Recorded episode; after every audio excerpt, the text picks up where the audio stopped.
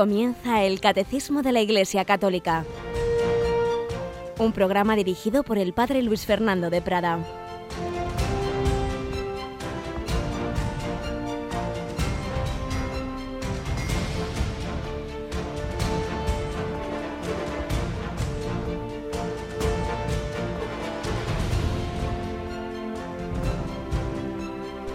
Alabados sean Jesús, José y María. Un cordialísimo saludo todavía navideño, querida familia de Radio María. Y es que en Radio María seguimos no los criterios comerciales según los cuales la Navidad empieza a principios de diciembre y acaba el 6 de enero. No, no, no. Los criterios litúrgicos. La Navidad es desde la víspera del 25 de diciembre hasta la fiesta del bautismo del Señor. Por tanto, seguimos en ese tiempo navideño.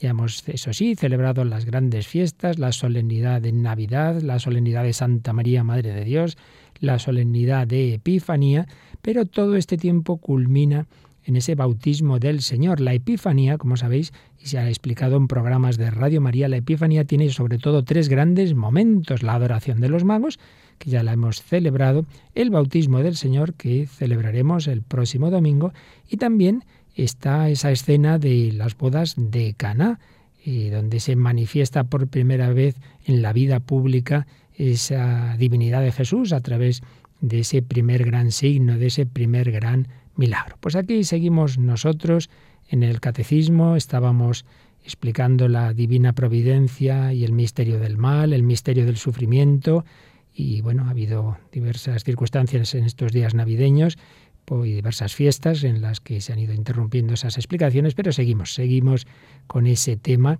que naturalmente tiene que ver con este tiempo en el que estamos, porque ahí también vemos en el nacimiento de Jesús, vaya que si lo vemos, la divina providencia y el misterio del mal, como Herodes ya quiso matar a ese niño, pero como el Señor iba conduciendo los caminos de la historia. Tenemos hoy con nosotros a Yolanda Gómez. Buenos días, Yoli. Muy buenos días, padre. Has sido buena, te han traído regalos los reyes.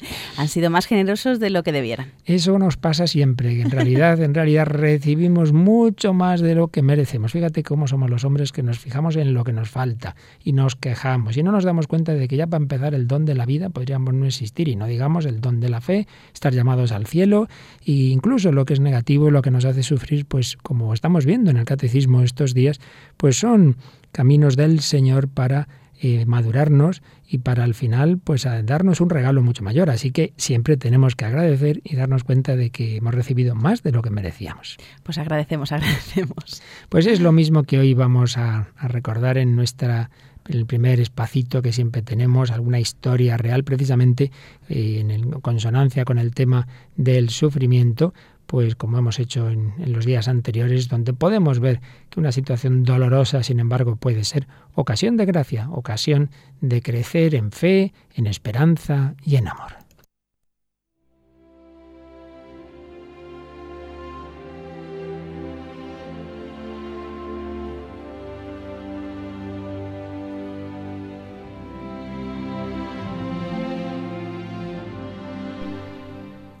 Y volvemos una vez más a las historias reales que recogía el ya difunto padre José Julio Martínez, que iba publicando en forma de artículos que luego se han ido recopilando. Y aquí tengo yo muchas de esas historias, muchos de esos artículos, y uno de ellos en el que mantenía el anonimato del protagonista, nos lo presenta así el padre José Julio Martínez. El protagonista de esta historia cayó derrotado, entre comillas, hace 14 años, cuando él tenía 18. La magnitud de esta derrota, medida por criterios humanos, aparece expresada en una frase escalofriante que atormentó los oídos de cuantos le conocían y le amaban. Dijeron esto, este chico queda inútil para toda la vida. Estudiante en un seminario con la ilusión de prepararse bien y partir pronto a grandes conquistas de almas en lejanas misiones, dotado de buena salud, buen talento, buen carácter, feliz en el cariño de familiares y amigos. Le bastó un golpe desafortunado al tirarse a la piscina en una tarde de agosto para sentirse inmovilizado del pecho a los pies por una lesión incurable de la médula espinal. Pero la mirada de los criterios humanos tiene poca potencia se queda en lo exterior de las personas y de los acontecimientos. Dios mira hasta lo más hondo y puede descubrir triunfos donde solo vemos fracasos. Iluminado por esta divina claridad, el llamado inútil para toda la vida se reconoce vencedor, incluso hundido en su doloroso fracaso, y desea irradiar alegría espiritual con sus conversaciones, con sus cartas. De ellas vamos a tomar algunos párrafos para que admiréis cómo la derrota se transforma en triunfo.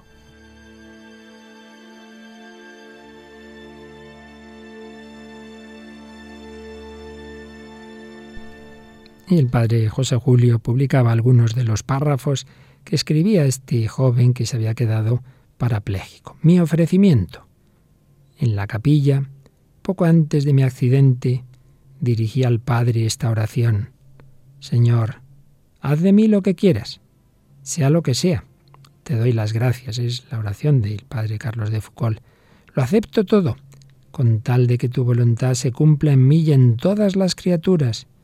No deseo nada más, Padre, porque te amo y necesito darme. Ponerme en tus manos, con una infinita confianza, porque tú eres mi Padre.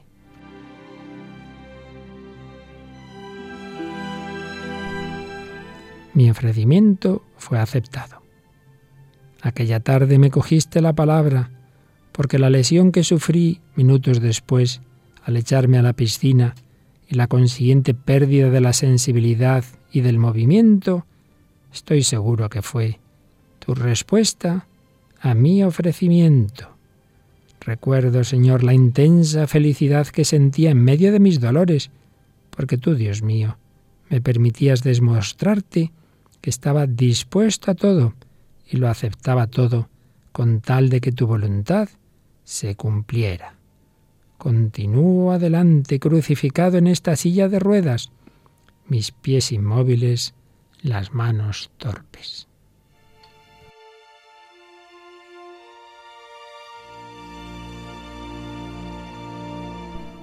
Cuesta mucho, pero tú me sostienes.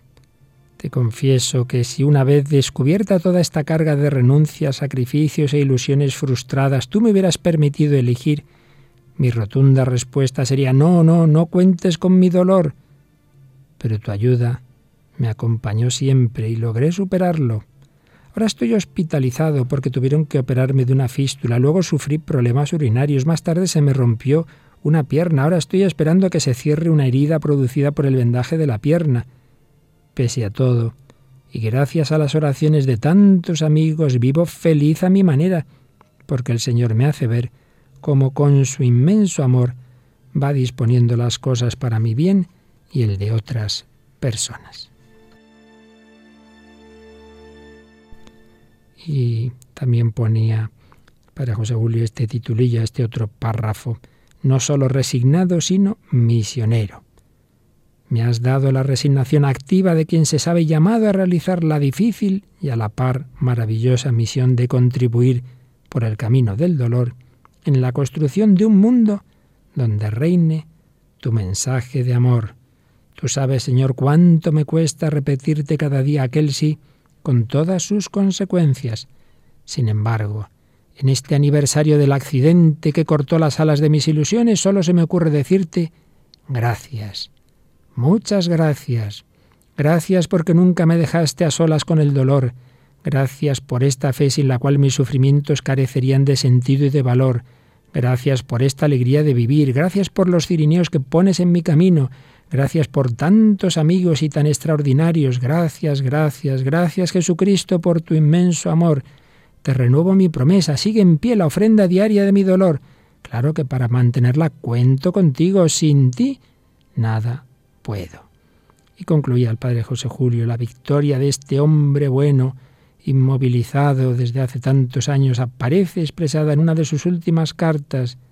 Desde mi silla de ruedas me considero tan útil y tan misionero como uno de aquellos mis compañeros de curso que ahora están trabajando en Ruanda. Y es que, concluye el padre José Julio, solo Dios puede medir la magnitud y las consecuencias de victoria tan escondida y tan distinta de las que nosotros llamamos victorias. Pues más vale un ejemplo que mil palabras, queridos amigos, hablando de la providencia y el misterio del mal. Dios permitió este accidente, como tantos otros males físicos en nuestra vida, pero para sacar de él una dimensión espiritual, una santificación, una contribución a la redención, una dimensión misionera. Dios sabe sacar bien del mal, como Dios de aquella persecución de Herodes al niño Jesús sacó los primeros santos niños inocentes mártires. Las medidas de Dios son distintas a las medidas de los hombres. Pues pedimos al Señor que aumente esta nuestra fe, nuestra confianza en su divina providencia.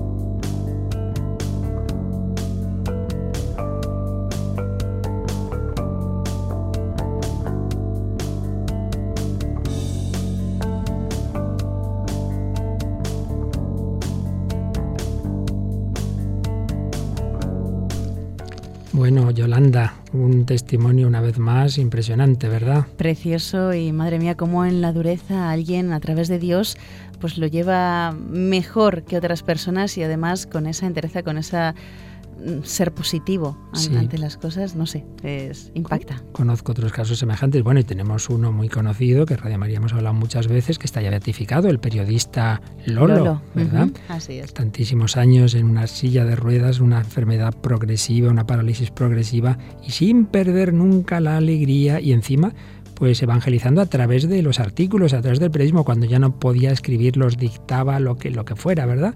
Pero nada de quedarse ahí lamentándose, que es lo que nos pasa muchas veces, ay, ay, ay, qué malito que estoy, ¿verdad? Y qué poco me quejo, que decía uno. bueno, pues vamos adelante. La providencia la providencia, hemos estado hablando bastantes días, un tema complicado, pero no me importa alargarme, daremos otra vuelta al tema, lo repasaremos con los números de resumen, con el Yucat, todo este tema del mal que una y otra vez nos afecta a todos, que una y otra vez llegan preguntas sobre él, por eso vamos a seguir dándole vueltas. La providencia y el escándalo del mal, si Dios lo puede todo y Dios es bueno, ¿por qué permite el mal? Ya vimos cómo es un tema que no se puede responder así en tres palabritas, que en realidad todo el mensaje cristiano de alguna manera es respuesta al, misterio, a este misterio del mal. El conjunto de la fe cristiana, decía el número 309 del Catecismo, constituye respuesta a esta pregunta, a los diversos elementos de, ese mensaje cristiano, la bondad de la creación, el drama del pecado, particularmente el pecado original, el amor paciente de Dios, que sale al encuentro del hombre con la encarnación redentora de su Hijo, con el don del Espíritu Santo, con la congregación de la Iglesia, con la fuerza de los sacramentos, con la llamada a una vida bienaventurada. Esto es fundamental, como luego veremos, que nuestro objetivo no es estar aquí muchos años con un bienestar, pasándonos muy bien. Nuestro objetivo es disfrutar de Dios cara a cara, la bienaventuranza eterna. Y esta vida es para ir madurando, ir abriendo la capacidad del alma para ese encuentro con el Señor y para aceptar en libertad esa invitación a su amistad. Nos preguntábamos por qué Dios no creó un mundo tan perfecto que en él no pudiera existir ningún mal. Bueno, Dios siempre podría crear algo mejor, Dios podría haber hecho el mundo de otra manera, pero en su sabiduría y en su bondad infinitas decidió crear un mundo en estado de vía, en estado de camino hacia esa perfección última. No nos ha creado directamente en el cielo, no, nos ha creado en un mundo, un mundo limitado como toda la creación, y no digamos si es material, como lo es, pues todo lo material es absolutamente limitado y todo ser vivo, todo ser vivo material, pues tiene su fecha de caducidad y tiene su sufrimiento, es que eso es inevitable. Otra cosa es que Dios al creer al hombre le dio una serie de dones, dones sobrenaturales y dones también preternaturales, el regalo de que hubiera pasado a la vida eterna sin pasar por, el, por la muerte, pero eh, entra otro elemento, el pecado original, el hombre pierde esos dones, pero Dios lo permite, Dios permite mucho mal, ciertamente, de consecuencia del pecado original y en toda la historia, pero porque iba a haber un bien mayor. Donde abundó el pecado, sobreabundó la gracia, nos dirá San Pablo. Dios permite el pecado porque tiene ese plan de que el propio Hijo eterno de Dios se va a hacer hombre en un mundo en el que hay sufrimiento y así nos va a poder mostrar de una manera más patente su amor, Nadie tiene mayor amor que el que da la vida por sus amigos. Jesús quería enamorarnos de Él, porque estamos llamados a la amistad con Dios, al amor de Dios. ¿Cómo puedo enamorarme de Dios? Pues por un Dios que se hace hombre, que se hace niño. Adoramos a un niño Jesús en el pesebre, adoramos a un crucificado, pero ¿cómo amar a un Dios así, espíritu, abstracto? Si no se hubiera hecho carne, hubiera sido muy difícil. Dios se ha hecho hombre y se ha hecho hombre en un mundo en el que hay dolor. Y así ese mismo dolor es un camino de amor, no es dolor por el dolor, no somos doloristas, mucho menos masoquistas, pero Dios permite el mal porque sabe, y así lo muestra la historia, tantas historias de tantas personas y tantos santos que precisamente en el dolor y en el fracaso y en la ruina se han encontrado con lo que realmente era más importante en la vida. Dios permite el mal. Y luego también es verdad, permite el mal moral, mucho peor que el físico, el pecado, pero claro, es que si Dios nos invita a su amistad, y la amistad implica la libertad, yo no puedo decirte, sé mi amigo porque te lo digo yo, no, no. La amistad es libre, pues claro, si es libre, puedo decir que sí o puedo decir que no. Entonces entra el misterio del pecado. El hombre puede decir que no a Dios. Pero en cualquier caso, Dios, claro, que tiene en su infinita inteligencia todos los datos, nosotros no, por nosotros muchas veces no entendemos nada, no entendemos los caminos de Dios. Imagino que la Virgen y San José estarían hechos un lío, pues están en Nazaret, ahora hay que irse a Belén, ahora hay que salir disparados a Egipto, que Herodes quiere matar al niño, pero, pero ¿qué, ¿qué, lío es este? Bueno, luego irían encajando las piezas, tampoco entendieron cuando Jesús se quedó en el templo, lo dice explícitamente el Evangelio. San Lucas, que, que no entendieron la respuesta que les dio Jesús, pero María, en vez de revelarse, dice que meditaba en su corazón, daba vueltas. Eso tenemos que hacer nosotros, Señor. No te entiendo, pero me fío de ti. La fe no es entender, sino fiarse, sino fiarse. Y nosotros mismos, cuando van pasando los años, miramos para atrás y nos damos cuenta de que circunstancias de nuestra vida que la pasamos muy mal, épocas malas, luego nos damos cuenta de que salieron cosas buenas. El sufrimiento nos hace más comprensivos, nos hace más humildes, nos quita la autosuficiencia, nos ayuda a entender a los que están sufriendo. Decía el Papa Benedicto XVI en su encíclica Espesalvi que una sociedad en la que no hubiera sufrimiento sería todavía mucho más inhumana, sería muy inhumana, porque en ella sin sufrimiento no habría compasión, realmente seríamos muy, muy duros. Así pues, Dios sabe sacar bien del mal con el tiempo, dice el 312, se puede descubrir que Dios en su providencia todopoderosa puede sacar un bien de las consecuencias de un mal, incluso moral, causado por sus criaturas. Tenemos ese ejemplo típico, varias veces lo hemos recordado, de José, el hijo de Jacob, aquel a que sus hermanos vendieron a los mercaderes, llegó a Egipto y luego resulta que allá en Egipto llega a tener un cargo importantísimo, gracias al cual puede salvar a su familia de aquella hambruna que había, etcétera. Entonces, ¿quién es, ¿por qué llegó José a Egipto? Pues porque sus hermanos le vendieron, sí, y porque Dios en su providencia se sirvió de permitir ese pecado para realizar ese plan de salvación. Bueno, más o menos estas son algunas de las cosas que hemos dicho estos días anteriores y ya lo que nos queda de este apartado son dos números que viene a ser resumir lo mismo, dicho también con términos de espirituales de, de los santos y de la propia escritura. De hecho, es lo que vamos a ver, Yolanda, en el número 313 que comienza con una frase de San Pablo. En todas las cosas interviene Dios para bien de los que le aman el testimonio de los santos no cesa de confirmar esta verdad. Así pues, en primer lugar, la frase de San Pablo en Romanos 8, 28, en todas las cosas interviene Dios para bien de los que le aman. Así que esto es muy importante, queridos amigos. Tú estás haciendo lo que puedes en tu vida. No entiendes, Señor, esto, lo otro. No pienses que estés solo. No pienses que a Dios se le ha escapado esa circunstancia de tu vida. En todas las cosas. Dios está ahí para bien de aquellos que están buscando amarle. No te preocupes, de esto saldrá algún bueno, algo bueno. Y a continuación se nos dan tres citas de tres, de tres santos eh, en, en, esa letra un poquito más pequeña que usa el catecismo como para ampliar un tema. En primer lugar, Santa Catalina de Siena. Santa Catalina de Siena dice a los que se escandalizan y se rebelan por lo que les sucede, todo procede del amor, todo está ordenado a la salvación del hombre, Dios no hace nada que no sea con este fin. Esto lo dice Santa Catalina, según el catecismo, a los que se escandalizan y se rebelan por lo que les sucede, cosa que si ya pasaba en su época, no digamos en la nuestra.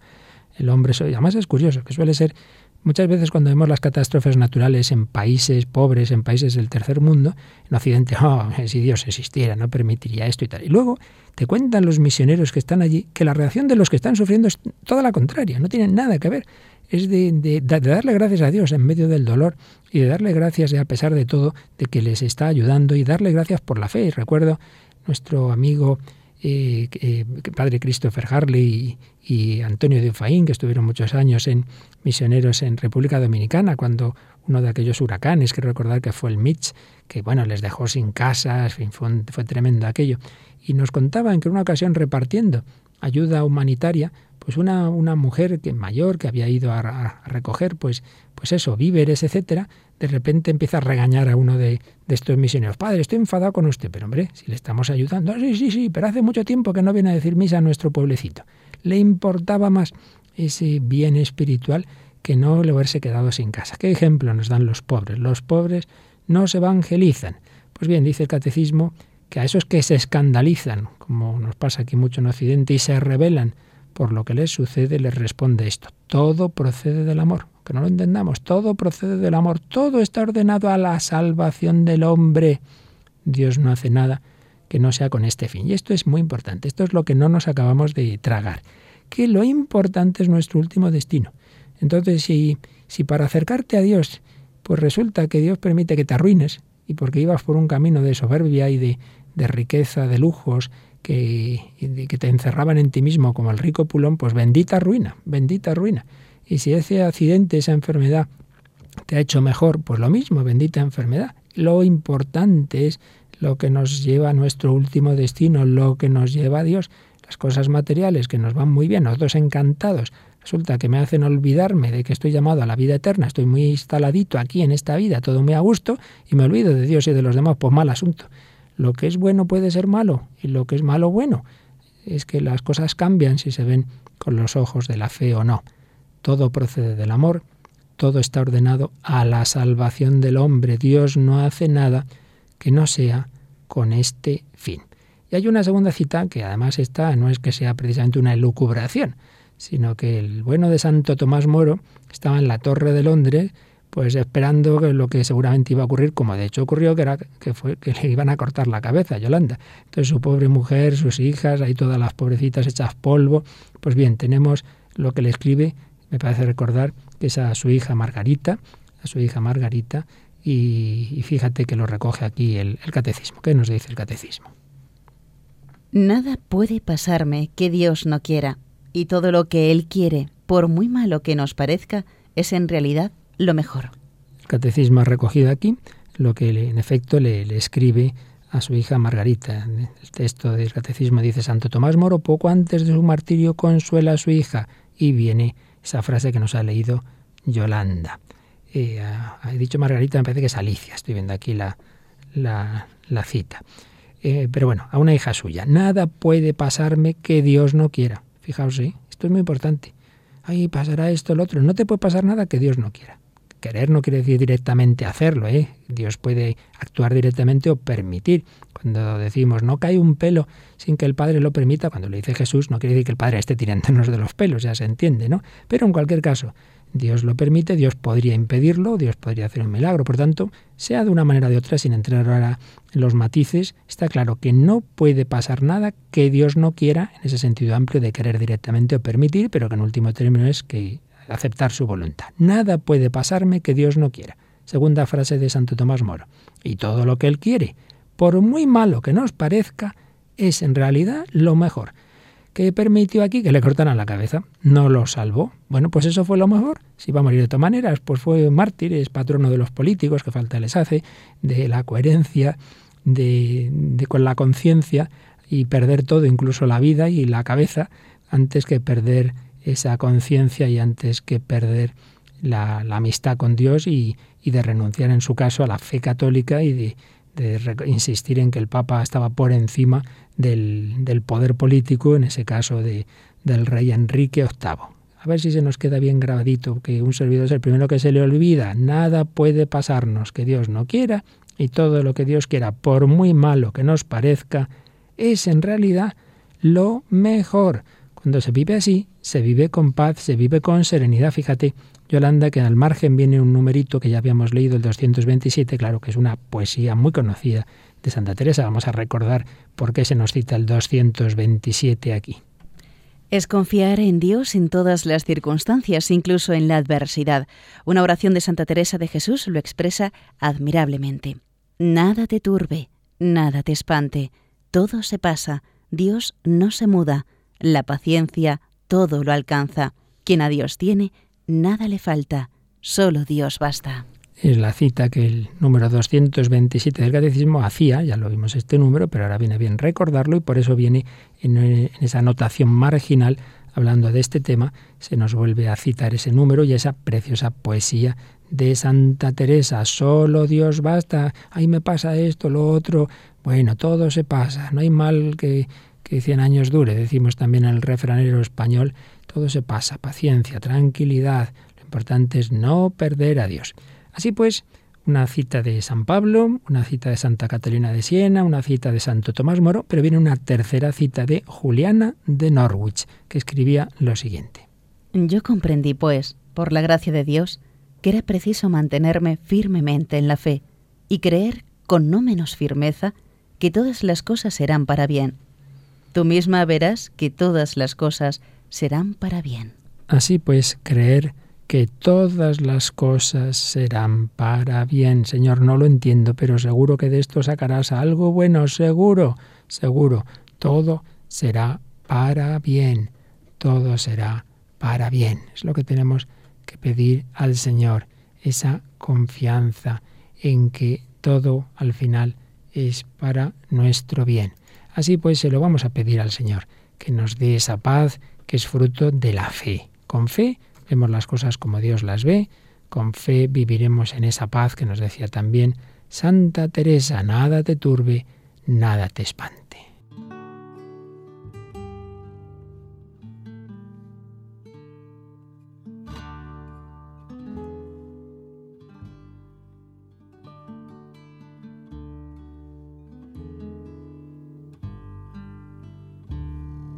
Dame la paz que yo no encuentro. Dame la fe que tanto anhelo. Dame el calor que tanto alienta. Dame el amor que me alimenta. Dame la paz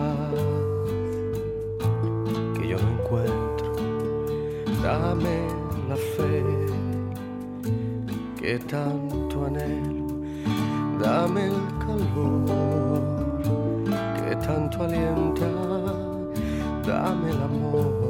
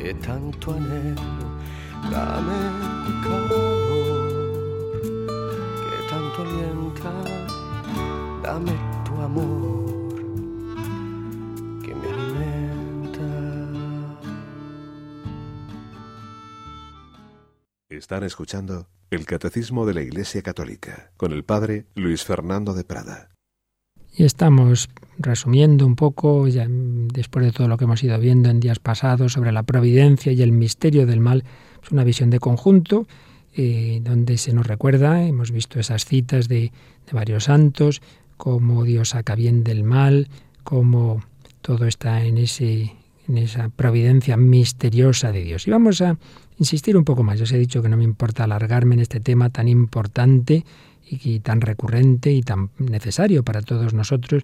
Vamos como a volver a decir cosas que ya hemos dicho, pero dichas de otras formas. En este caso, siguiendo este libro que varias veces he citado ya de José Rivera, que en Gloria esté, y José María Iraburo, Espiritualidad Católica, que se extendían eh, sobre este tema de la providencia, creo que nos puede servir, ya digo, son cosas que de otra forma más o menos hemos dicho, pero es bueno insistir en ellas. La Biblia siempre nos recuerdan canta con júbilo la providencia divina, la sabiduría, el poder y el amor con que Dios gobierna misericordiosamente a los hombres y a los pueblos. El Señor es clemente y misericordioso, lento a la cólera y rico en piedad. El Señor es bueno con todos, es cariñoso con todas sus criaturas. Y nos recuerda lo que acabamos de decir antes, que cuando miramos hacia atrás en nuestra vida, vemos ese amor de Dios providente. Nos damos cuenta de cómo Dios ha ido sacando bien de nuestros males, incluso de nuestros pecados. Y es curioso que esto lo notan de una manera muy especial los conversos. Muchas veces yo esto lo he oído hablando con personas que, eso, que al cabo de un momento, en una etapa de su vida se han acercado a Dios y miran para atrás y dicen, andar entiendo yo cosas que no entendía. Dios me iba preparando, Dios me iba dando toques con aquello que me pasó, con aquello otro. Y esto lo vemos en los testimonios de conversión de muchísimos, muchísimos conversos, quizá el, primero, digamos, o, más eh, prototípico de, converso, aparte de San Pablo, es San Agustín. San Agustín, que nos relata su conversión en sus confesiones y escribía en su capítulo sexto, yo me hacía cada vez más miserable y tú te acercabas más a mí. Ya estaba presente tu diestra para arrancarme del cieno de mis vicios y lavarme y yo no lo sabía. Cuando San Agustín estaba todavía muy lejos de Dios, él no era consciente de que Dios en cambio estaba ahí, estaba en su alma. Carlos de Foucault, ya de nuestra época, mucho más reciente, pues dice cosas muy parecidas. Yo me alejaba, me alejaba cada vez más de ti, Señor mío, y en este estado me conservabas aún. Conservabas en mi alma los recuerdos del pasado, la estima del bien, el afecto a ciertas hermosas y piadosas almas, durmiendo como el rescoldo del fuego, el respeto de la religión católica y de los religiosos. La fe había desaparecido, pero el respeto y el aprecio habían quedado intactos. Yo aquí aprovecho pues para decir a tantas personas que sufren con sus hijos, con sus nietos, otros familiares, que cuando se ha sembrado esa fe, se ha sembrado el amor de Dios, eso está ahí, se apagará, pero lo que decía Carlos de Foucault, hay que dar un rescoldo, hay que dar un respeto, y puede ocurrir cuando llegue el momento, pues que ese rescoldo se reavive, se reavive. También decía Carlos de Foucault, Dios mío, me conservabas el gusto por el estudio, lecturas serias, cosas bellas, la repugnancia del vicio. Yo hacía el mal, pero no lo aprobaba ni lo amaba. Tú me dabas esa vaga inquietud de una conciencia mala, que aunque estuviera dormida no había muerto del todo. Nunca he sentido esa tristeza, ese malestar, esa inquietud como entonces, Dios mío. Esto era un don tuyo, claro estaba viviendo en pecado, se sentía mal y ese sentirse mal en el fondo era algo bueno, porque a través de ello Dios iba ya tocando su conciencia. Qué lejos estaba yo de sospecharlo, qué bueno eres. Tú guardabas mi cuerpo, pues si yo hubiera muerto entonces hubiera ido al infierno. Los accidentes de caballo milagrosamente evitados y fracasados, aquellos duelos que impediste tuvieran lugar. Oh Dios mío, cómo has cuidado de mí, qué poco lo sentía, qué bueno eres, cómo me has guardado, cómo me guardabas bajo tus alas cuando yo no creía en tu existencia. Y después de haber vaciado mi alma de esas inmundicias, has pensado entrar en ella, pues después de haber recibido tantas gracias, ella no te conocía todavía. Así pues, esa acción de gracias a Dios que se daba cuenta de que había estado presente en su vida cuando él estaba tan lejos de Dios. Y es que recordamos esa frase que antes nos citaba el catecismo, en todas las cosas interviene Dios para bien de los que le aman, Romanos 8:28. Por ello dicen Rivera y Iraburu, en la historia de nuestra vida, salud y enfermedad, victoria y fracaso, encuentros, adquisiciones, alejamientos, trabajos, todo, todo está regido por un Dios providente que nos ama y ni siquiera el mal destruye esta maravillosa realidad. Por ello, tenemos que pedir al Señor que nos aumente la fe para no dudar, mucho menos negar su providencia a causa del mal, un mal que es fuerte, ciertamente, y en la historia moderna es terrible. Se entiende, por ejemplo, que muchísimos hermanos judíos, después de la Shoah, después de todo lo que sufrieron la Segunda Guerra Mundial, perdieran la fe. Dijeron, ¿cómo puede ser que, Dios sea realmente nuestro Dios, un Dios que ha permitido que millones, millones fueran asesinados? Muchos perdieron la fe. Y a nivel pequeño, pues lo, yo lo he visto también, ¿no? Personas que parecían muy creyentes, llega un accidente de un hijo, una muerte, y entonces pues ya está, ya no quiero saber nada de ese Dios capaz de permitir tales cosas. La cruz es escándalo, ya lo decía San Pablo en 1 Corintios 1:23, la cruz es escándalo para los judíos, locura para los gentiles, más poder y sabiduría de Dios para los llamados, judíos o griegos. Aquí está la clave, querida familia del Radio María. Aquí está la clave, que no nos acabamos de tragar, que hay que ir por la cruz. Mira que desde pequeñitos, ¿cuál es la señal del cristiano? La Santa Cruz. Nos llega y nada, se nos olvida. Que nos parece que todo tiene que ser facilito, que nombre que no. Por la cruz a la luz. No es el dolor por el dolor, no es lo definitivo, claro que no. Lo definitivo será la gloria, el cielo, el gozo. Pero hay que llegar muchas veces por la cruz, como he puesto ese ejemplo varias veces del opositor que pasa varios años encerrado en su casa, pero luego puede trabajar en lo que le gusta. Por la cruz a la luz. En la cruz, el máximo crimen de la historia, la máxima manifestación del mal, el Hijo de Dios condenado a una muerte infamante como un blasfemo, ahí se da la máxima manifestación del amor de Dios hacia los hombres. La providencia hace que el árbol de la cruz dé frutos de gracia. Y al margen de esa cruz, el mal del mundo no tiene una última explicación. Hay diversos aspectos que algo nos acercan al misterio del mal, pero en último término hay que al final mirar a Cristo crucificado. Por eso también cuando una persona está sufriendo mucho, pues tampoco vale mucho darle muchos razonamientos, más bien mostrarle un crucifijo, mostrarle a Jesús, Jesús ha sufrido contigo como tú, Jesús ha muerto joven, pero Jesús ha vencido el dolor y la muerte con su resurrección. Si Dios permitió la crucifixión de su Hijo hecho hombre, pues no nos escandalicemos de que permita otras cosas a nosotros y a nuestros hijos. No nos escandalicemos, no acusemos a Dios. Hombre, si creyéramos en un Dios que está allá arriba, que no baja a la tierra, que le da igual, pues bueno, podríamos dudar de su amor, pero desde luego un cristiano no puede, no puede hacer eso. No entenderemos, pero desde luego todo menos pensar en un Dios que se desentiende. Vaya que si se ha, se ha comprometido, que se ha hecho uno de nosotros y ha sufrido, y, y no lo facilito, ¿eh? sino la peor de las muertes y una pasión del alma y del corazón y del cuerpo y de todo. Así pues, guardémonos de acusar a Dios. Dios hizo al hombre habiendo previsto su caída, habiendo previsto sus desgracias, pero también y mucho más, previendo a su redentor, a su redentor, de modo que donde abundará el pecado, sobreabundará la gracia. Romanos 5:20. Dios hizo al hombre habiendo previsto sus incontables sufrimientos procedentes del pecado, pero previendo también el gozo final del cielo, de modo que donde abundara el dolor, sobreabundara el premio. Recordad San Pablo en 2 Corintios 4, 17, por la momentánea y ligera tribulación nos prepara un caudal eterno de gloria incalculable. Y nosotros no ponemos nuestros ojos en las cosas visibles, sino en las invisibles, pues las visibles son temporales las invisibles eternas. Vuelvo a insistir en lo que decía antes. Si no tenemos nuestra mirada puesta en el cielo, pues claro, no, no, no entendemos. Y es que eso es lo, lo fundamental. Y ahora lo estoy pasando mal, pero esto me está preparando, me está abriendo el alma, mi capacidad de poder disfrutar de Dios en el cielo. Y entonces me alegraré. Ahora estoy aquí rabiando, pero entonces me alegraré. Pero es que nos falta esa fe, nos falta esa esperanza. Pedimos al Señor ese espíritu de adoración ferviente, de devoción incondicional. Y entonces podremos preguntar a Dios, pero no en ese plan de acusarle, en plan de rebeldía, sino siempre en esa confianza en el Señor. Hay un, un, texto en el Antiguo Testamento que recuerdan aquí los autores que ahora estamos comentando y resumiendo, que es de Judith. Estaban los judíos sitiados en Betulia por los asirios y entonces se les ocurrió emplazar a Dios a hacer una especie de reto. O nos salvas en cinco días o entregamos la ciudad. Vale, así ya lo habían decidido. Entonces va la buena de Judith y dice, oye, oye, ¿quiénes sois vosotros para tentar a Dios?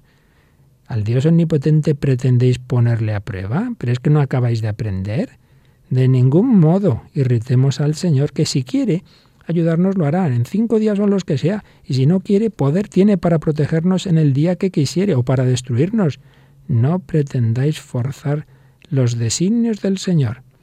Por tanto, esperando la salvación, clamemos al Señor, a Él que nos socorra, y Él escuchará nuestra súplica, si le place hacerlo. Y si no, pues recordad a Jesús en Gesemaní, Padre, si es posible, pase de mí este cáliz, pero no se haga mi voluntad sino la tuya, pero nada de ponerle plazos a Dios y ahí decirle cómo tiene que hacer las cosas. Nos dirá San Pablo en Romanos 9:20, oh hombre, ¿quién eres tú para pedir cuentas a Dios? ¿Acaso la pieza de barro le dice al alfarero por qué me hiciste así? Pues ese es el hombre contemporáneo, que le dice a Dios que por qué lo ha hecho así y por qué ha hecho el mundo así, y que le parece mal este mundo. ¿Cómo somos? Y es que cada vez tenemos más soberbia. Y también es lo que decían los que estaban al pie de la cruz, cuando estaba ahí Jesús en el Calvario, que baje ahora de la cruz para que veamos y creamos. Ale, tiene que bajar de la cruz y si no, no creemos. Nosotros somos los que decimos cómo tienen que ser las cosas. Una providencia de Dios que se manifiesta de una manera misteriosa, a veces de una manera patente, en la armonía del universo, en las obras de los justos, pero también de esa manera misteriosa en la cruz y en lo que no nos encaja. Sus caminos no son nuestros caminos, sus pensamientos no son los nuestros. Nos vemos sometidos a desconcertantes vicisitudes personales o a incomprensibles avatares históricos. Es preciso caminar en la absoluta oscuridad luminosa de la fe, agarrados a Dios, sin más, en silencio ante Dios.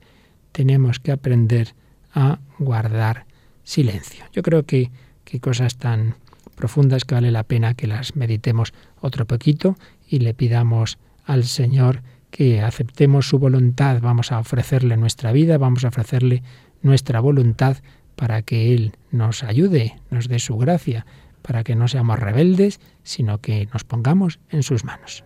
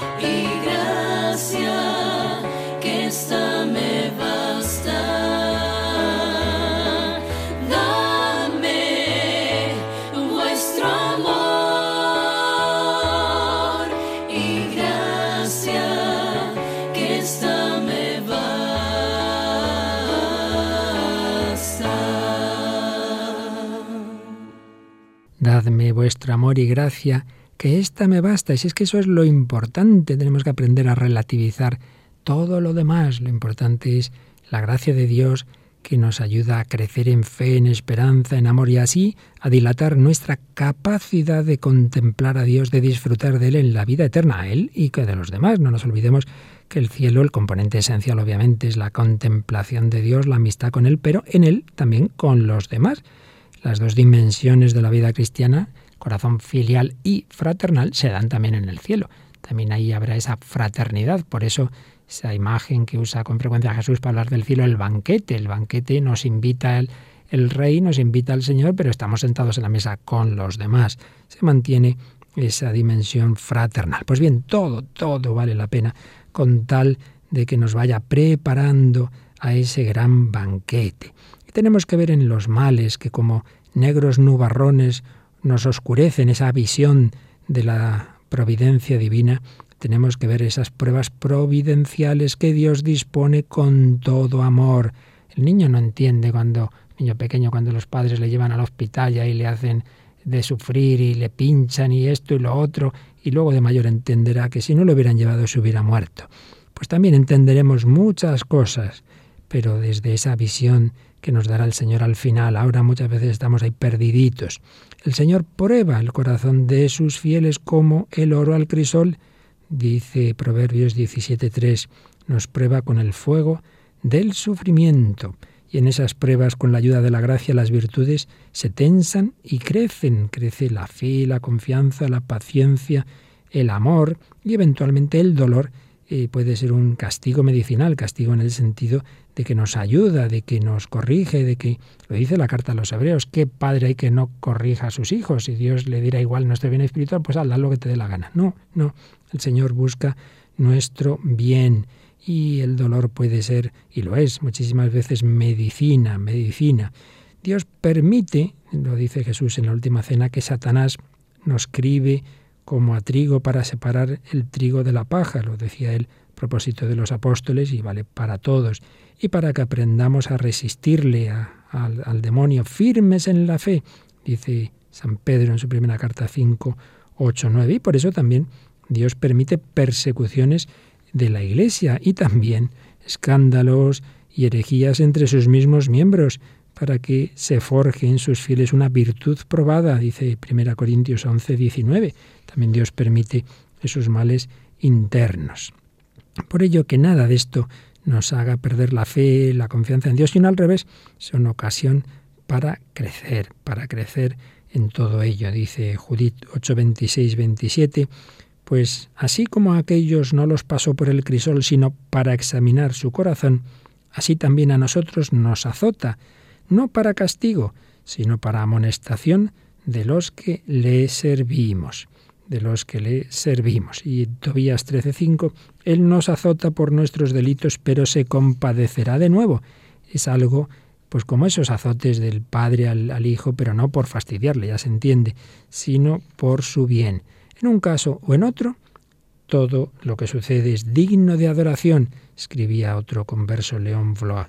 Todo lo que sucede es digno de adoración. Nos cuesta, nos cuesta esta visión de fe, pero tenemos que pedírsela al Señor. Nos cuesta asumir que Dios nos ha creado como criaturas falibles, limitadas, pues con, un montón de, de límites, y por otro lado libres y con esa libertad hacemos muchas cosas malas. Pues sí, Dios ha querido criaturas libres y falibles en un mundo limitado, previendo las terribles consecuencias de nuestros actos, de nuestros pecados, pero previendo también, insistimos en ello, el gran Salvador de la humanidad. Dios no quiso crear una naturaleza cerrada en sí misma, sino elevada a la gracia sobrenatural y que se fuera preparando, disponiendo para disfrutar de Dios en la gloria. Pero para ello había que pasar todo este camino, este camino en la tierra, un camino en el que a veces desfallecemos y a veces el cristiano se siente abrumado por la abundancia del mal. Recordamos el Salmo 54, veo en la ciudad violencia y discordia en su recinto, crimen e injusticia dentro de ella, calamidades. Y en el Salmo 52 se han corrompido cometiendo execraciones, no hay quien obre bien, no hay quien obre bien, ni uno solo, sí. Los males del mundo y también de la Iglesia, pues sí, ya lo sabemos. Fueron, son y serán, y serán muchos. Pero esa avalancha de males no debe abatir al cristiano, que ha de mantenerse siempre erguido en la roca de la fe, siempre alegre en el Señor, nos lo dice San Pablo, Filipenses 4, 4, os lo repito, os lo repito, eh, estad alegres en el Señor, siempre confiados en la providencia bondadosa del Padre, como dice el bello Salmo 15, tengo siempre presente al Señor, con él a mi derecha no vacilaré, y el Salmo del buen pastor, aunque camine por cañadas oscuras, nada temo, porque tú vas conmigo, nada temo. Por ello, que no nos descoloquemos, digámoslo así, aunque a veces nos pueda pasar de primeras, pero que, que no nos lleve a dudar de Dios y mucho menos a escandalizarnos de su sabiduría cuando el Señor permite el mal en nuestra vida, en la historia, en la iglesia, en los pueblos. Dios sabe sacar bien del mal. Dios sabe más que nosotros. Dios siempre es bueno. Y que seamos humildes, seamos humildes, no pretendamos nosotros enmendarle la plana a Dios. Oí a contar una vez a un sacerdote que una mujer una vez fue a confesarse, pero realidad no iba a confesarse, iba a quejarse de Dios y al final el sacerdote le dijo, vamos, que usted hubiera hecho el mundo mejor que Dios. Pues sí, la verdad es que sí, vamos, qué cara dura, las cosas que hay que oír. Pues así somos muchas veces, le enmendamos la plana a Dios. Pues no, Señor, las cosas no son como nosotros las vemos, sino como las ve Dios, que todo lo rige, providente, con sabiduría, amor inmenso y señorío absoluto. Todos los males históricos son para bienes mayores. Las mayores derrotas de la historia, entre comillas lo de derrotas, recordad la historia con la que hemos comenzado ya el programa, una derrota de una persona en su cuerpo y que se convirtió en victoria, pues a nivel histórico, las mayores derrotas de la historia, y la peor sin duda es la cruz de Cristo, son victorias grandiosas de Dios y de sus elegidos. Y esta es nuestra confianza. Y Yolanda, me estoy dando cuenta de que aquí emocionado con este tema y resumiendo estas palabras tan bellas de Rivera Iraburo, se nos ha ido la hora, así que yo creo que vamos a dejar las preguntas para, para mañana. ¿Te parece? Me parece. Si quieres, recordamos el email para aquellas personas que tengan alguna pregunta que realizar y así ya mañana jueves pues las podremos eh, pues decir en antena. Es catecismo arroba radiomaria.es. Catecismo arroba radiomaria.es. Preguntas, testimonios, lo que queráis Mañana dejaremos más tiempo para reparar pues que con este tema tan interesante aquí ya no nos dábamos cuenta de la hora. Pues lo dejamos ahí y eso sí, os recuerdo que estamos en los tres últimos días de campaña de Navidad. Tres últimos días, siete, ocho y nueve. Termina la campaña. Tres últimos días para que si todavía no has hecho tu aportación a esta campaña de este año, pues es tu ocasión. Y si no has hecho tu primer donativo del año 2015, adelante. Si no has hecho tu regalo de Reyes, estamos a tiempo. Estamos a tiempo de hacerlo.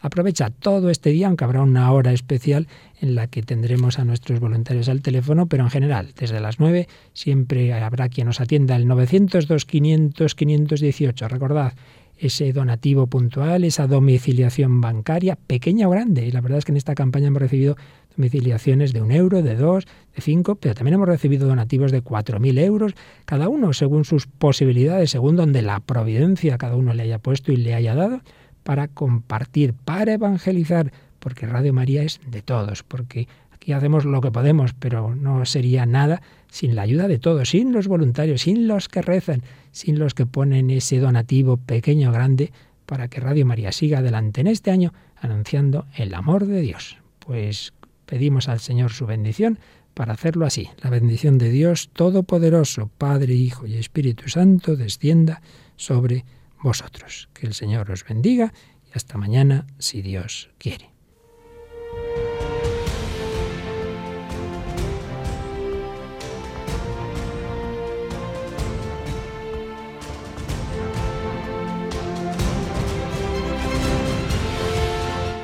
Han escuchado en Radio María el Catecismo de la Iglesia Católica, un programa dirigido por el Padre Luis Fernando de Prada.